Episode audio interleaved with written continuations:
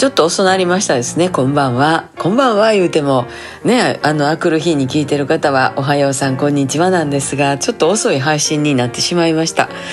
えー、最近はですね朝のさんちゃんの散歩はトラちゃんが連れて行ってくれてまして男同士でほぼ45分。ね。で男同士といえばあのー、今日までいた甥っ子くんがですねオーストラリアに帰ってしまったんでいきなりなんかこう部屋がパーッとこうあの広々とポカーンとしてしまって、えー、さんちゃん見てたらなんとなく寂しそうやなと思ってね見てて私まあやっぱりもう男同士の方がやっぱりええねんなとか思ってちょっと寂しいなってましたら今度私の横にピタッとさんちゃんが寄り添ってくるんですね。えー、そばにおったら、誰でもええんか言うて聞いたら、お母さん、そんなことないよ。おいらお母さん大好きだよ。というさんちゃんの声が聞こえてきました。